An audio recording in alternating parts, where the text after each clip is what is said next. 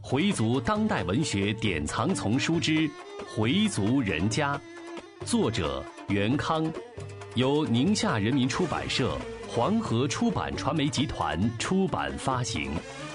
演播：Fatima。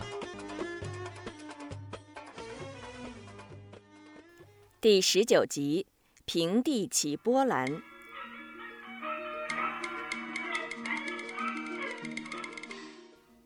家里人差不多都已经吃完了，厨师丁国立收拾完东西也走了，最后一桌的菜就由佩东来炒。现在没吃饭的只有佩东两口子、佩南两口子以及母亲和二婶等几个人了。佩荣带着儿子跟谁也没打招呼，悄悄的就走了。母亲对佩东说：“都咱们自己家的人了，简单弄点就行了，别太费事儿。”佩东答应着，实际上也真没有什么东西了，里脊早就用完了。佩东挺纳闷儿，昨天他看见有不少呢，怎么一切就够三桌的了？是不是有人趁乱偷着拿走了？会是谁呢？他几乎没怎么思索，就把嫌疑人锁定在了老舅身上，一定是他，没错。然而，真的就是老舅，又能怎么样呢？佩东想。以后一定找机会当场抓住他，给他下不来台。佩东把剩下的东西又凑了十个菜，虽然他的技术不如国力，但比一般人炒的还是好吃。他的烹饪技术也得到了二婶冯淑芬的高度评价。嘿，不错嘿，佩东的手艺真不赖。今天冯淑芬的表现为丈夫争面子，张罗人上桌上菜、撤盘子，甚至洗盘子碗忙不过来，她也上手。冯淑芬干事非常麻利，体力也好，撤下的盘子碗堆了老高。春秀一人忙不过来，她就撸胳膊挽袖子，很快就把大盆里的盘子碗刷干净了，然后再用开水烫一烫，算是消毒。佩南看着二婶干活的样子，说。二婶真行，比得上一个壮劳动力。于是他招来二婶的一句骂：“你小子别这么耍贫嘴！瞧瞧你大哥，人家不言不语的就那样一个人干，你丫净长那张嘴了。我哪能跟他比呀？”然后小声说：“那是我们家的长孙。”邵恒把话岔过去，就对妻子说：“刚才啊，你应该听听薛香老讲的那些知识。”真是给我上了一课呀！很多人都听了。冯淑芬说：“你别以为我在闲聊天啊，忙得我都快四脚朝天了，还有功夫去听那个？不是自个儿吹自个儿。今天从进门搁下东西到现在，就喝了大嫂给我倒的一碗水，喝完就干活去了，一直忙到现在。我有那儿闲工夫吗？后来不是已经没什么事儿了吗？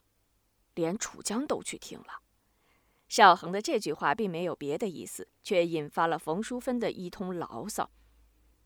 我能跟人家比吗？姑爷是姑爷，姑爷是丈母娘家的娇客，我是你们家的儿媳妇儿，我就是去那儿受累挨骂、费力不讨好的。冯淑芬的话原本无意伤及他人，她的嘴向来就是没有把门的，想怎么说就怎么说。但少英不乐意了，他的嘴也不饶人。姑爷怎么了？姑爷闲着了，端茶倒水的，什么没干呢？那么多的客人，总得有人陪陪吧。冯淑芬本来就不是个省油的灯，她哪儿吃这个呀？我可没有挑您这位姑爷没干活。再说我也没这个胆子呀。我们儿媳妇儿就是你们家的劳动力，我这话说错了吗？少英的话回的也快。那你说？谁闲着了？冯淑芬夹了一块松肉。谁闲谁忙，大家都看得清清楚楚。你少跟我掰扯这个。两个人的火药味越来越浓。丁宝香就劝少英少说两句，邵恒就拦着妻子：“行了，别说了。”冯淑芬这下可找到发泄的对象了，冲着丈夫大声嚷：“全是你惹起来的！现在又在这儿充和事佬！”我忙活半天了，连顿饭都吃不踏实，合着全都是我的不是了。好，卸磨杀驴也得把磨卸下来再杀呀。这倒好，不用卸就杀。这饭我也不吃了。佩霞，咱们走。丁宝香和回春秀、何晶又拉又拽的把他按到座位上，然后把少英劝到西屋去。这边冯淑芬像受了多大委屈似的，趴在饭桌上大哭起来。你，你说我这是何苦来着呢？老爷子活着的时候就不待见我们，我们给老人买的鸡他都不吃，送街坊，我们还能上大肉那儿给您买鸡去吗？您不看看，现在回民家里谁不买西装鸡呀？那都是阿红宰的呀，蒙谁呢？就是自己蒙自己。说大肉注水。牛肉不也照常注水吗？女儿佩霞劝着：“行了妈，您越说越离谱了。”少元听着冯淑芬的话，越听越生气，心想：怪不得老人在的时候就不待见他呢。少恒绕过几个人来拉妻子：“走吧，走吧，别在这儿闹腾。”冯淑芬腾地站起来，指着少恒的鼻子骂。米少恒，你他妈的少拉我！今天非说清楚不可，是谁引起的？不说清楚了，甭想走。邵恒没了辙，真后悔自己不该多说那几句，气哼哼地说：“好，你不走，我走。”说着，拿起自己的包就出了屋门。邵元赶忙追了出去，说什么邵恒也不待了，嘴里不住地说：“这个女人简直是个泼妇。”丁宝香坐在冯淑芬的身边，安慰着她，郑重其事地对大伙说：“哎，说句良心话，今天他二婶真是忙前忙后，一刻没闲着，大伙儿都看着呢，真是一刻没闲着。”冯淑芬端起茶碗喝了口水，说：“得了，大姐，我干什么了都是白干，进去那个招人不待见的了。”回春秀、何晶也都直劝。是啊，二婶儿忙前忙后的，比我们干的都多，这大家都看见了。二婶儿，您就别生气了。冯淑芬见许多人都在为她摆功劳，气就消了许多。佩南说：“二婶儿，我可不是表扬您，端盘子跟端盘子可不一样。您那端盘子的水平，真跟经过专业培训似的。反正我觉得，嗯，够专业的。”大家都笑了。冯淑芬抄起一根筷子，使劲地敲了敲佩南的脑袋，净拿你二婶打哈哈。佩南捂着脑袋跑了，于是别人跟着起哄：“二婶打他，打他这个贫嘴油舌的。”回春秀也说：“他三伯也老大不小的，老跟二婶扇脸。”佩霞在母亲身边坐着，经过这场战争，她似乎也觉得妈妈有点委屈。妈妈一哭，自己也跟着掉眼泪。少元和裴楚江都在说少英不该跟二嫂掰扯。少元说：“今天你二嫂表现真不错，真是挺卖力气的。来了后一直没闲着。你岁数小，给他赔个不是也亏不了什么。”哈老太太也说他：“你大哥说的对，应该给你二嫂赔个不是。”少英也觉得自己说话过于刺激。今天二嫂的确一直没歇着。和以前相比，确实进步了一大截儿。大哥这么一说，少英也就听从了劝告，过来给二嫂赔不是。二嫂，别生我的气了，我比您小。嗯，说的不对的，您别往心里去啊。然后端起茶壶给二嫂倒茶。佩东把凉了的菜又热了热，端了上来。得了，二婶儿，喝完老姑的茶，肚子里就更空了。咱们继续吃。过去的就过去了，谁也不提了。大家吃啊！少英接着说：“受了半天累，我给你们补补菜。”说着就给大家夹菜。冯淑芬说：“我们可享受不起。”少英给二嫂夹了一块松肉。二嫂，您可别再生气了，我给您夹菜。冯淑芬说：“老姑，我可不敢当。”我这个人没心没肺，说过就完。大家一听这话，都附和着。我们都知道二婶是个快性子人。其他的人一边附和着，一边就把话题岔开，说起哪儿的饭菜做的味道不错哪儿的饭菜不如从前了等等。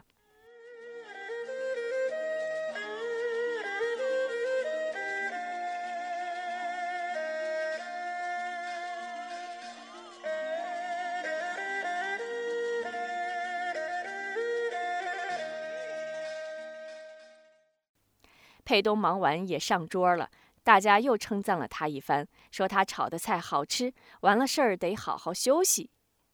佩东听了，心里感到一种安慰。作为二厨师，能得到众人的赞许，已经是对他最好的褒奖了。他感到满足，心里很得意。春秀见大家称赞自己的丈夫，也为丈夫感到骄傲。全家人对今天的事都表现得非常积极热情。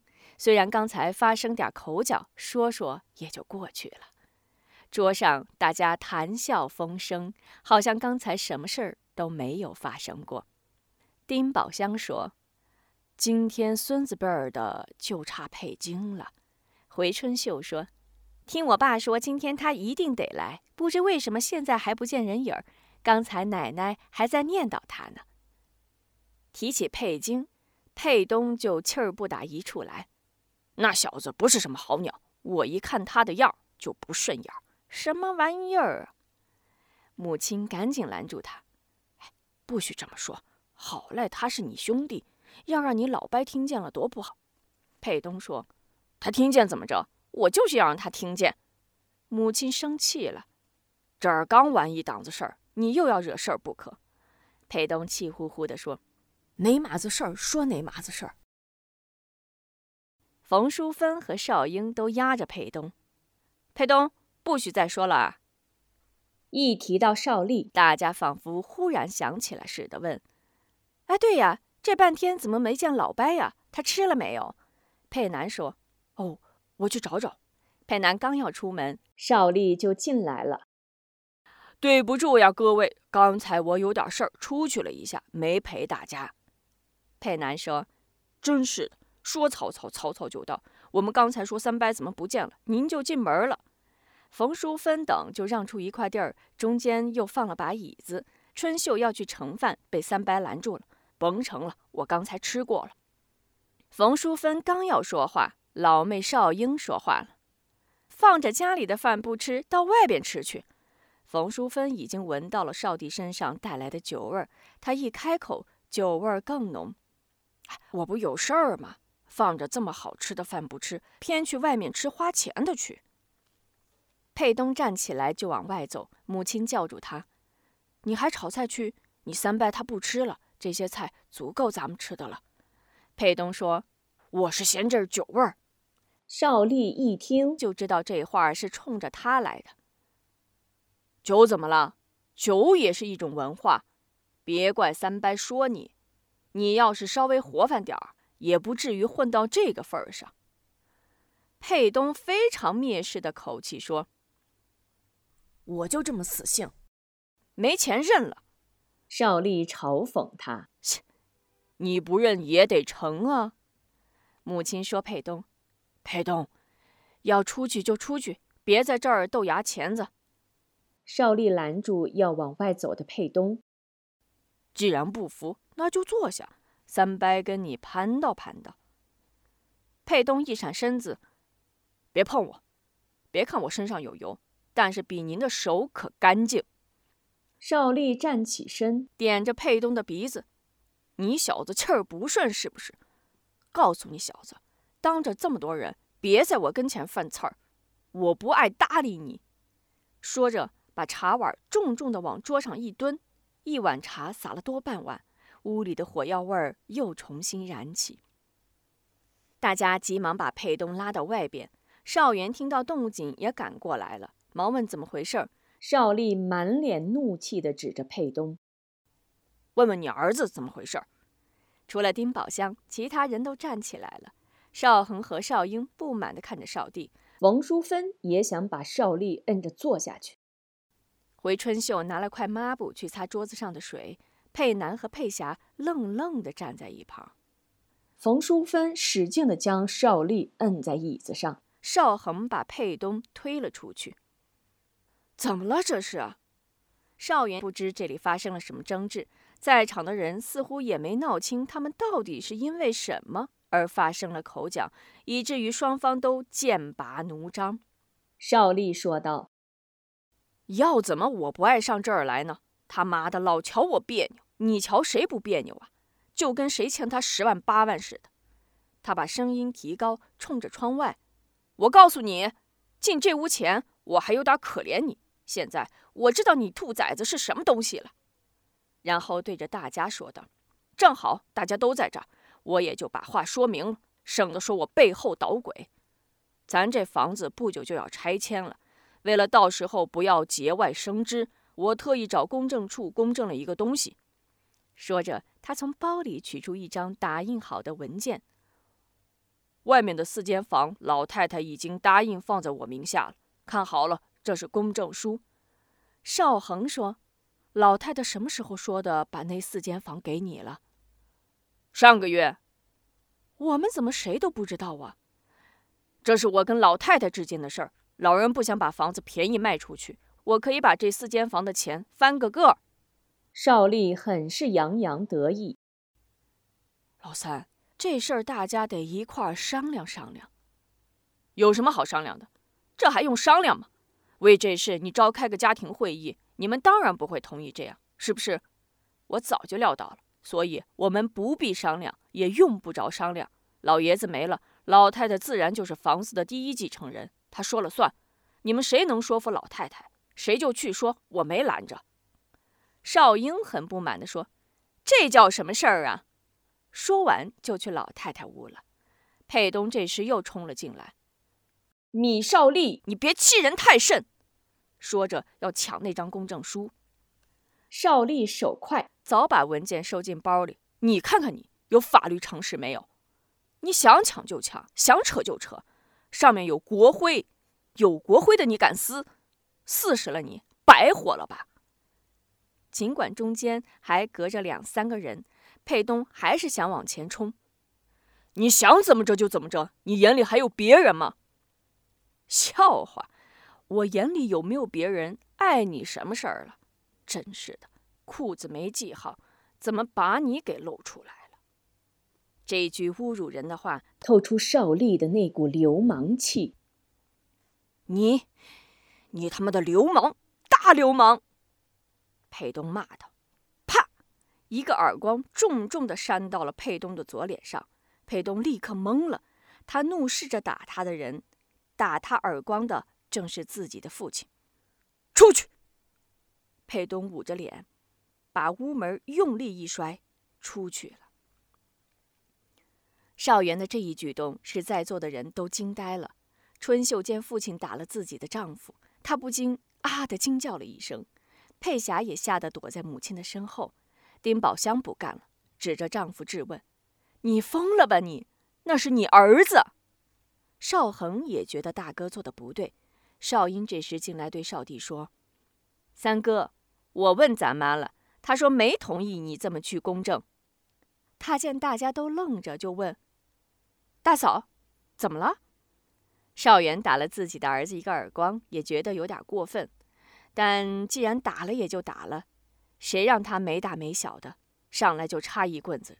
但老伴儿不干了，别看平时他对老大也不怎么在意，但因为少丽而打了自己的儿子，值得吗？再说了，少丽是什么东西，你不清楚吗？于是她首先向丈夫开了火：“你今天是疯了吧？